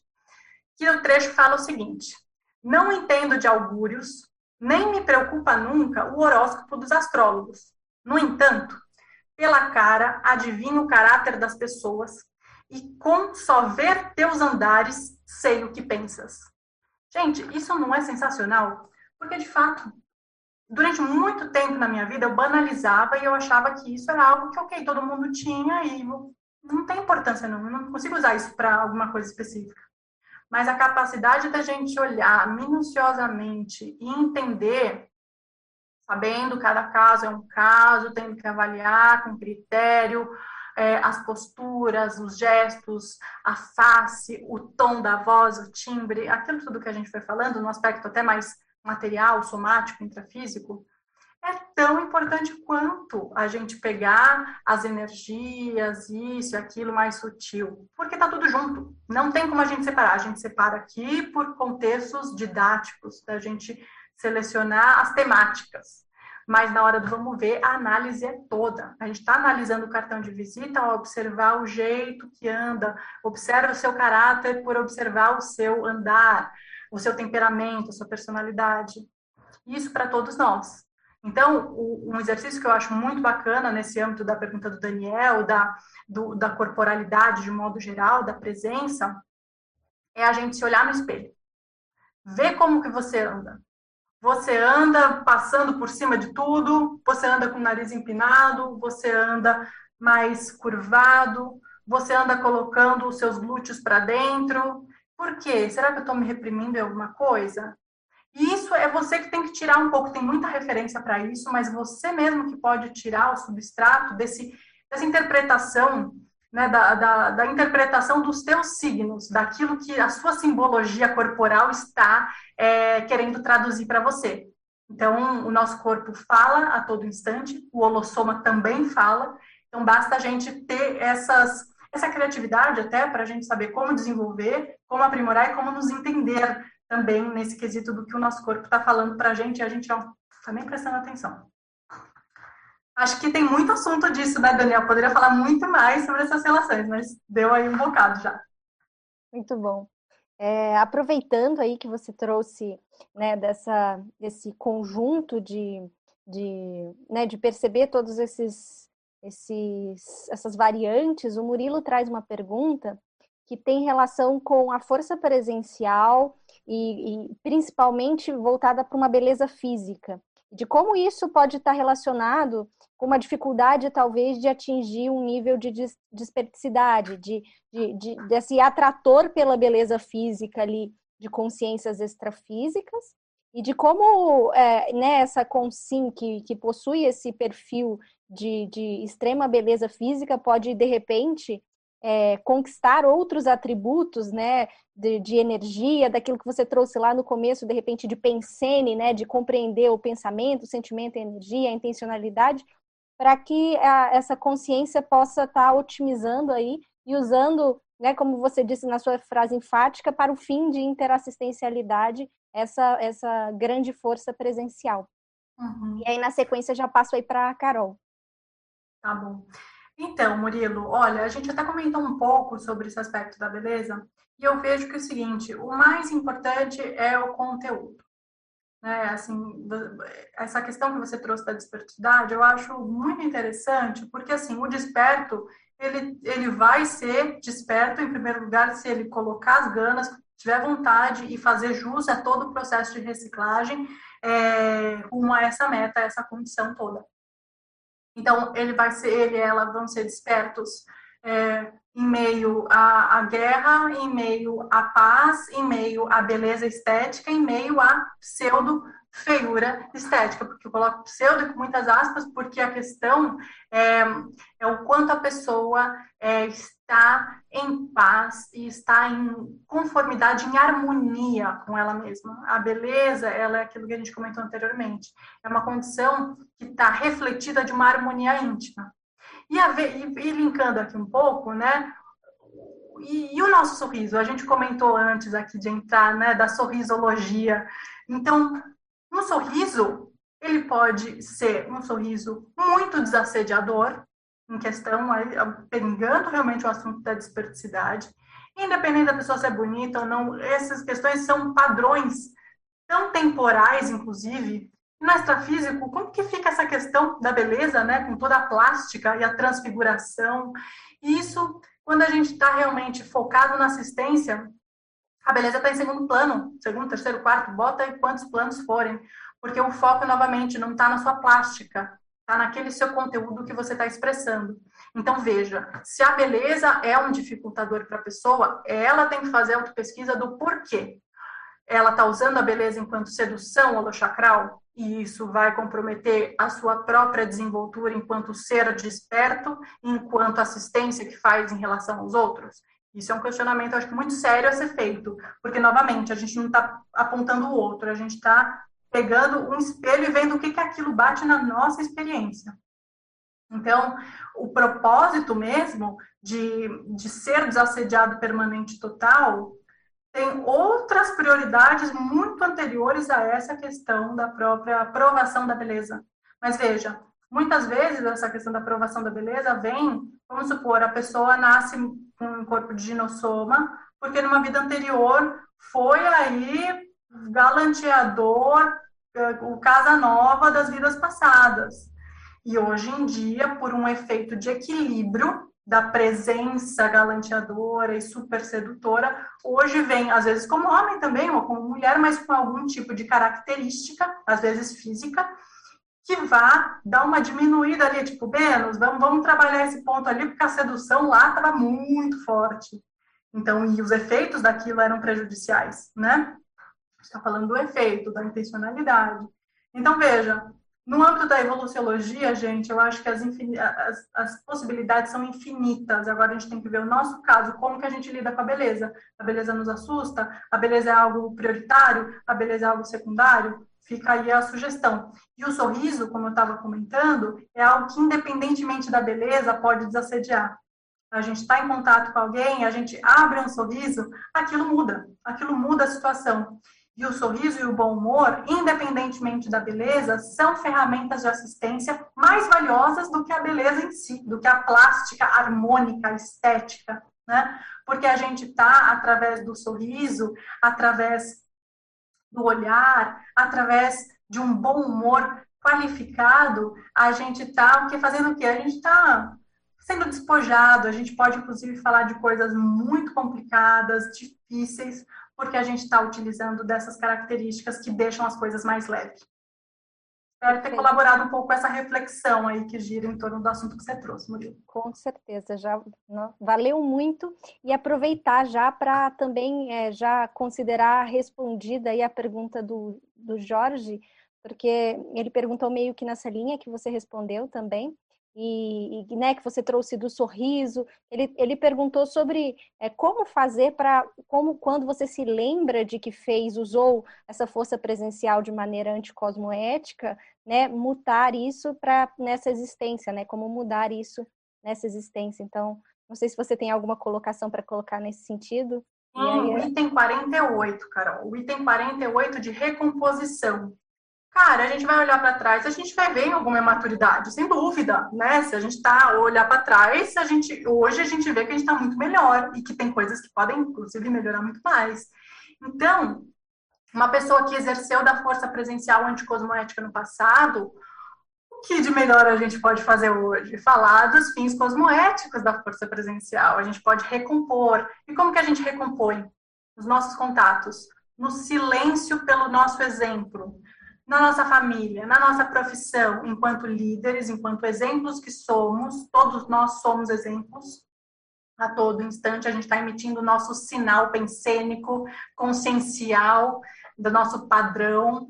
Então, o caráter que a gente pode recompor qualificadamente o aquilo que foi desqualificado no passado, está a todo instante. Inclusive e principalmente também escrevendo, produzindo, realizando e materializando as suas ideias, que foram mais aprimoradas, que tiveram agora o olhar mais maduro em relação àquilo que foi desqualificado no passado. Pode ser força presencial, pode ser o poder de forma geral, pode ser o belicismo e hoje em dia uma postura mais pacifista, pode ser tudo, gente. Aí cada caso tem que ver qual que é o holopensene que gira mais em torno daquilo que hoje você pode recompor, assim como todos nós.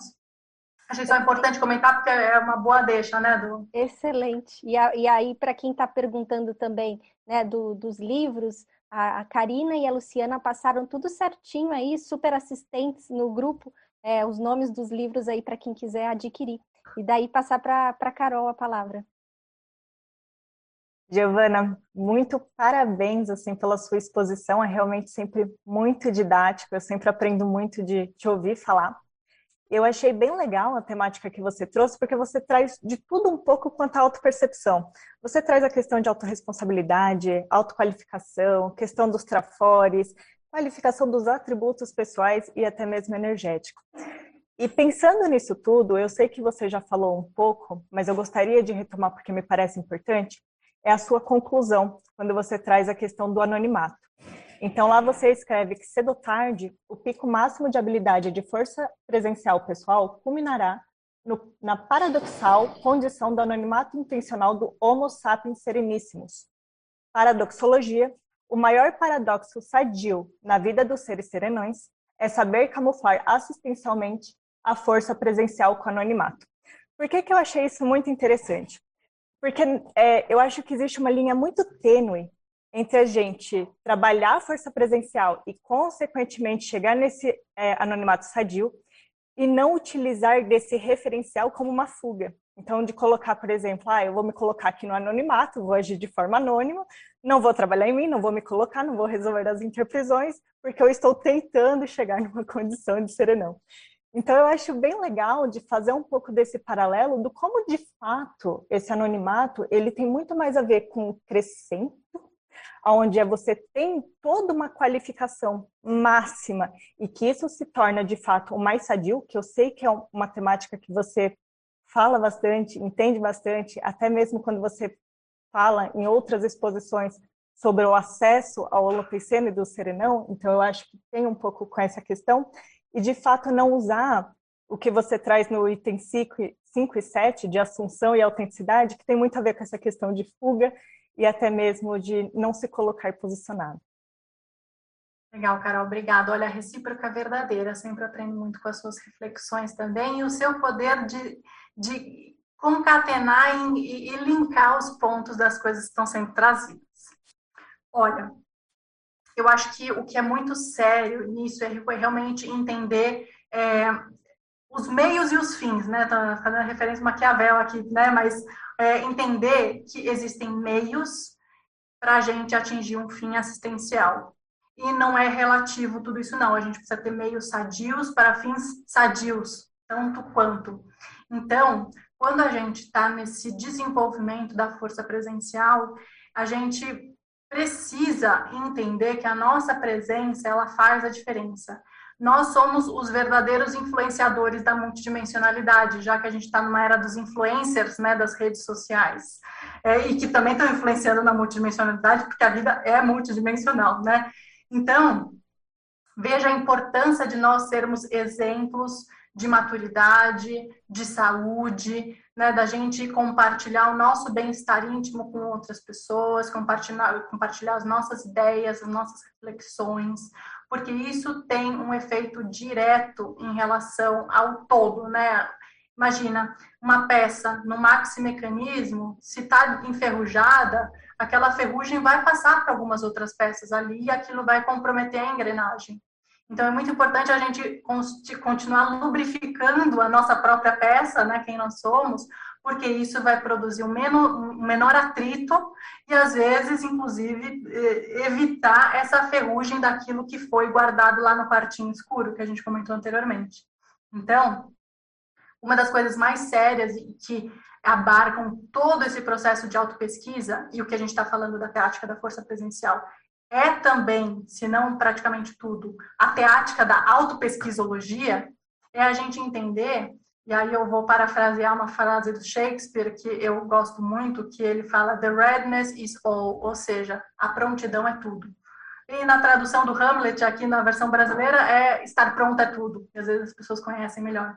Ou seja, a gente está com essa disponibilidade, essa prontidão no aqui agora já, para o que der e vier, sem melindres, sem temores, faz com que a gente esteja ali sempre em cima do lance no quesito não somente da assistência, e que isso vai ter um efeito evolutivo, sem dúvida, no grupo todo, no mecanismo todo, e você, enquanto mini peça atuante, aí, lúcido para o seu epicentrismo e a sua liderança, mas também demonstra um nível de prontidão para você encarar quem você é, para você olhar para o espelho, para você entender o que a sua presença está falando e, a partir disso, fazer algo com responsabilidade e maturidade com isso. Né? Então, isso é muito importante, porque às vezes a gente é, vê, mas não observa. Isso daí é outra, é outra referência aí do Sherlock Holmes, no caso do Arthur Conan Doyle, ele fala, you see, but you do not observe, ou seja, você vê, mas você não observa. Então, o que, que a gente vê em nós mesmos, mas não observamos na minúcia e no detalhe, e que isso vai ser é, derradeiro no quesito de uma virada evolutiva, de uma mudança e uma, um, um refazimento daquilo que já está obsoleto, que já está enferrujado na gente. Isso tudo, se a gente tem visão de conjunto, ao invés de uma visão restrita, a gente vê que vai fazer com que a gente chegue lá na desperticidade seja em quanto tempo for. A gente está preocupado aqui no tempo, acho que a gente está preocupado na qualidade da experiência, né? Então, esse passo a passo que eu dou hoje, essa conquista evolutiva que eu adquiri hoje, com muito esforço, com muito suor e para suor, isso está me levando para um ponto bom, um ponto sadio. E, novamente, o olhar não é que, ah, eu vou sair, sair ali ganhador. Não, não tem ganhador ou perdedor na evolução. Né? O, o, o ganho é geral. Se você está ganhando com as reciclagens que você está fazendo, com certeza muitos outros, muitas outras consciências estão ganhando ainda muito mais, porque o exemplo seu está reverberando positivamente para além de você. Então, isso é o sério da, da força presencial.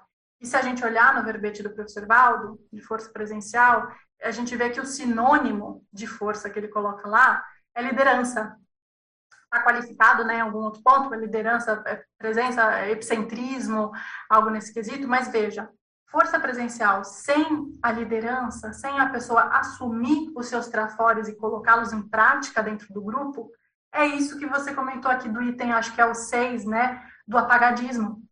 Da gente estar tá ali apagando a nossa essência, nos é, rejeitando em função daquilo que a gente sabe que a gente pode colaborar e todos nós podemos colaborar, porque esse é o princípio evolutivo, né? Do menos doente ajudar o mais doente.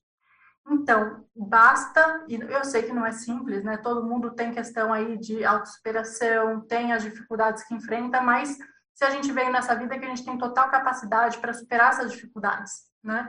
Basta a gente usar aquilo que a gente tem de bom. É a gente olhar qual que é a nossa caixa de ferramentas que eu tenho aqui hoje. Ah, eu tenho a força presencial, eu tenho acolhimento, eu tenho a racionalidade, eu tenho um senso de responsabilidade, eu tenho isso, eu tenho aquilo. Nossa, eu tenho isso que eu tinha esquecido. Entende? Então a gente vai vendo as nossas ferramentas de trabalho e vai se colocando. Sabe, tem um, tem um conceito que que a gente pode refletir muito mais, mas eu vejo que, até certo ponto, ele faz sentido.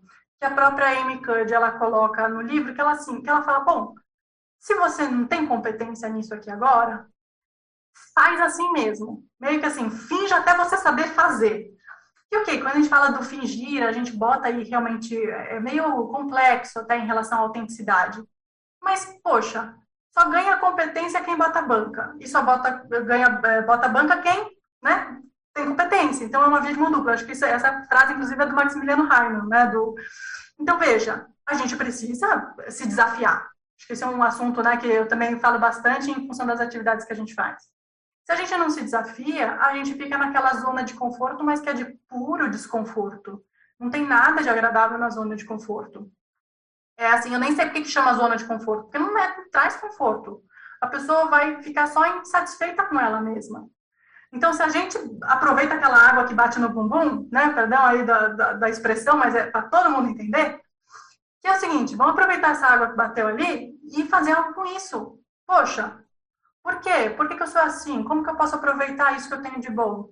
Gente, claro que a gente sabe que em algum momento, evolutivamente falando, a gente vai estar em patamares mais é, universalistas em termos de entendimento, em termos de consciencialidade.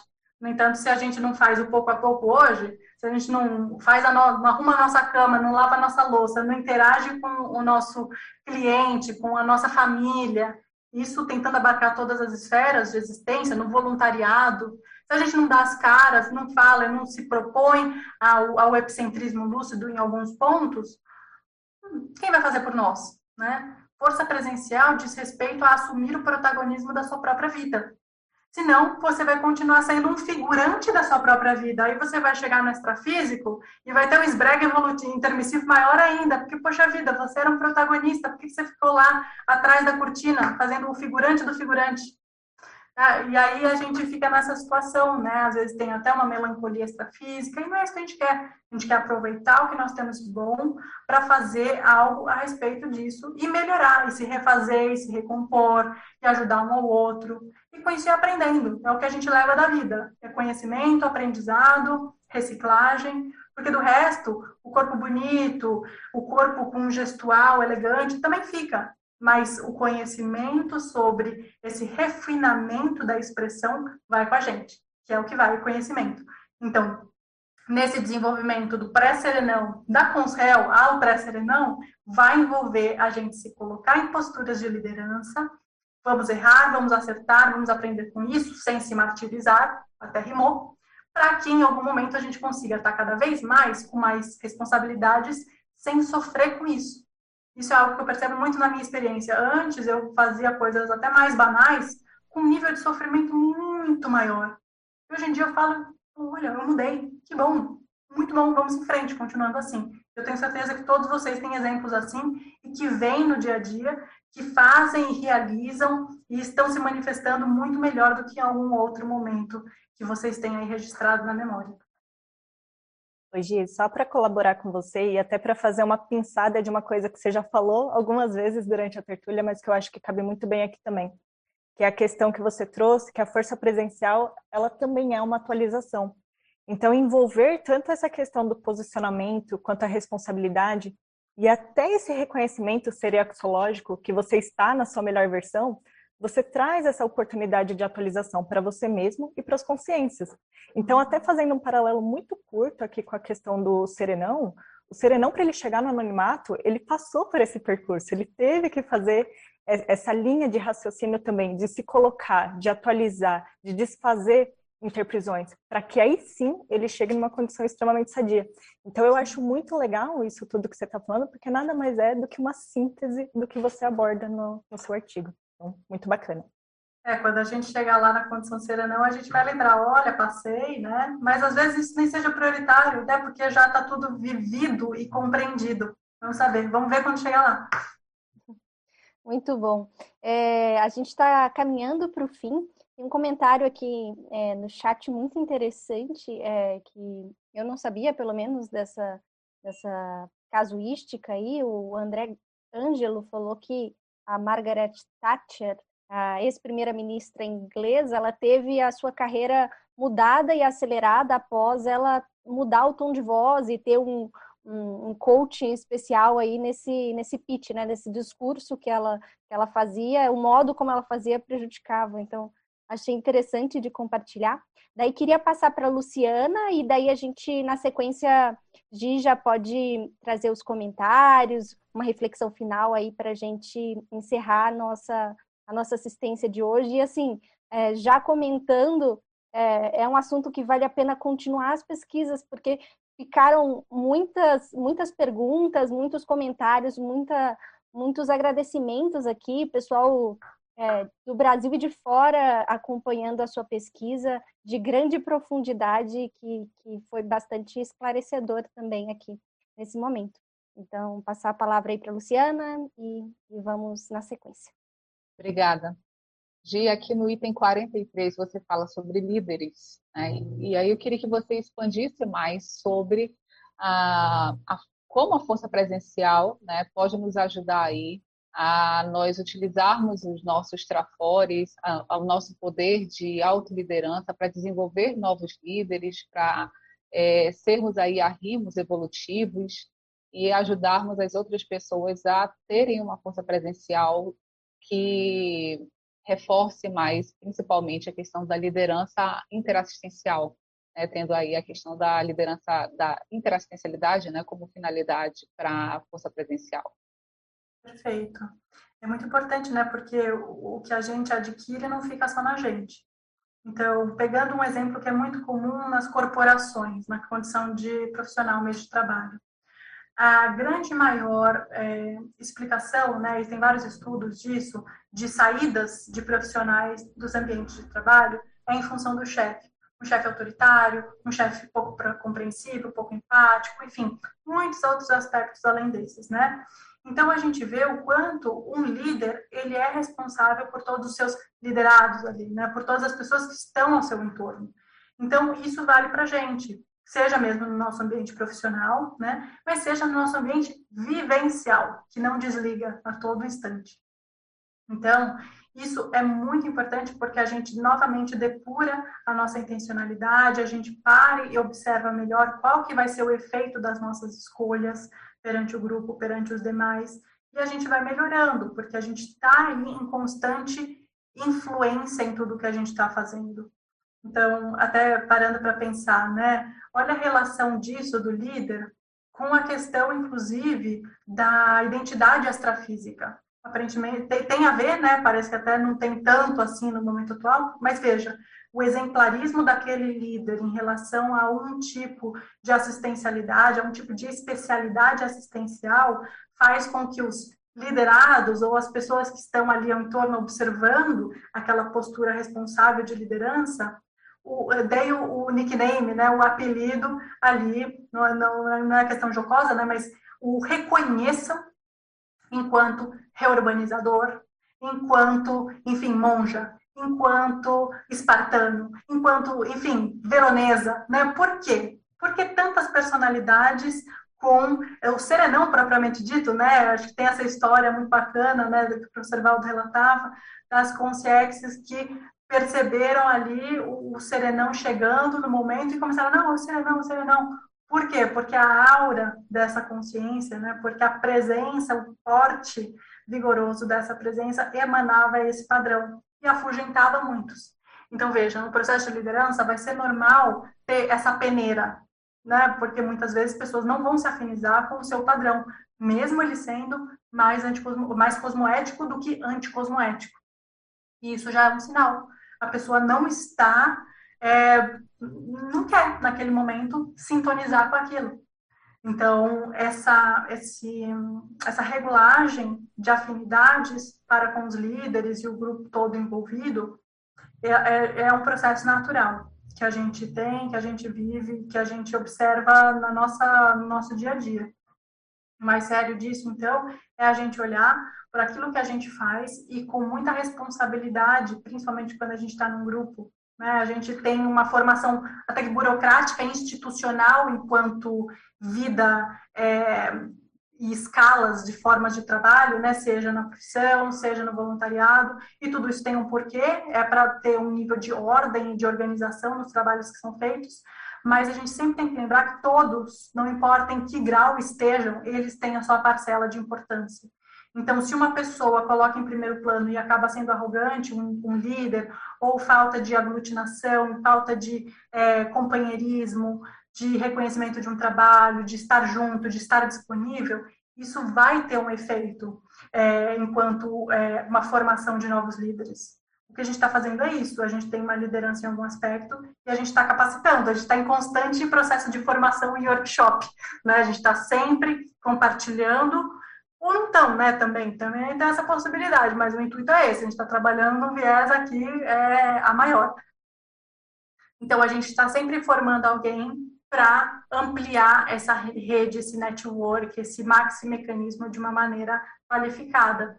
Se a gente, enquanto líder, não compartilha o conhecimento, a gente ainda está numa postura muito competitiva, uma postura muito de ganhador ou perdedor, né, de querer atenção, de querer só o olhar para si, de querer impor de uma maneira mais bruta, talvez a força presencial, né, daquilo de não olhem para mim. E não é isso que a gente quer. A gente quer a diluição do ego para a gente conseguir é, fazer a centrifugação dos egos em maior escala, em uma produção muito maior. Então, formando novos líderes, a gente vai estar tá fazendo a, a, a assistencialidade de uma forma né, é industrial, é artesanal, mas é industrial também porque é maior escala, né? Aí a gente vai para os fechamentos agora, né? então, olha, gente, é, eu agradeço muito as perguntas de todos vocês. Eu vejo que, assim, esse compartilhamento aqui com essa proposta de algumas perguntas, alguns questionamentos, eles são de caráter realmente muito íntimo. Não vai ser a Giovana aqui que vai falar, olha, você, do seu nível de humor, está 51% bom, ruim. É você que tem que fazer. Eu me inspirei muito num quesito do livro do professor Valdo, que são as perguntas do conscienciograma, para a gente fazer isso de uma maneira a voltar para a autopesquisa e a pessoa ter um pouquinho mais de uma visão 360 na vertente da força presencial. Eu sei que muitos itens não foram comentados, mas de uma maneira geral, né, a gente vê que o quê? A força presencial é neutra, então basta nós entendermos a responsabilidade que a gente tem enquanto poder de aglutinação, de carisma, o nosso borogodó todo, o nosso charme, o nosso, a nosso poder de aglutinar com os outros de uma maneira assistencial, qualificada e despojada. Com isso, é aquilo que a gente já falou, a gente vai poder produzir muito mais, seja produzir na relação eu-outro, na relação eu-espaço e na relação eu-minha produção escrita aqui, que eu vou fazer um verbete, vou fazer um livro, vou fazer um artigo, vou fazer um curso, ou vou fazer algo com o meu exemplarismo, seja em silêncio, seja falando em alto e bom tom, com aquele megafone, a gente tem a possibilidade de fazer da nossa força presencial uma ferramenta, uma ferramenta de assistência. E é isso que eu mais almejo aqui, é que a gente possa, então, a partir dessa reflexão de hoje, que eu agradeço, todos os debatedores e amigos vieram aqui com as suas pesquisas e para a gente colaborar com as ideias de cada um, é que a gente possa, então, ter plantado um pouquinho mais de uma semente para algum assunto que talvez não se tenha pensado sobre força presencial em algum momento. Já escutei, enquanto até feedback de uma outra palestra que dei sobre força presencial um tempo atrás, e até no curso, que a pessoa não tinha pensado, poxa, eu posso usar a força presencial como assistência, isso é algo que eu poderia usar, né? Então, eu não, não, consigo mais negar algumas atividades que, dentro das minhas possibilidades, eu posso fazer e eu posso ser útil, porque agora eu vejo que isso é algo que eu posso aprimorar. Então, essa semente que a gente estava falando é para brotar novas reciclagens e novas ideias sobre os assuntos. Então, olha, fica aí o convite para que vocês continuem se atualizando em relação à própria força presencial, aprimorando esse aspecto e que em algum momento ou outro já dominem tanto esse aspecto que o anonimato seja algo parte da vivência ininterrupta de vocês. Obrigada a todos os presentes, tertulianos matinais e teletertulianos matinais e para tertulianos matinais ainda, porque a gente sabe que o que a gente fala reverbera na multidimensionalidade. Muito obrigada, pessoal. Perfeito. Nosso agradecimento também aqui da equipe da Tertulia Matinal, a pesquisadora Giovana, por estar compartilhando esse trabalho de profunda complexidade, profunda exaustão pesquisística. Inclusive, quem tiver interesse, fica a dica aí que tem é, o curso da Giovana que vocês podem estar acessando lá pelo site da CIP e adquirindo e aprofundando junto com ela essas pesquisas. E, e né, continuamos aqui com próximas pesquisas no domingo que vem. Eu achei interessante que o número da tertúlia é 265 e o número de acessos hoje foi 562, então é o mesmo número é, espelhado. E, então, fica aqui o nosso agradecimento a todo mundo que participou aqui na sala, a todo mundo que participou aí pelo chat. E nos vemos no domingo que vem com uma próxima pesquisa aqui na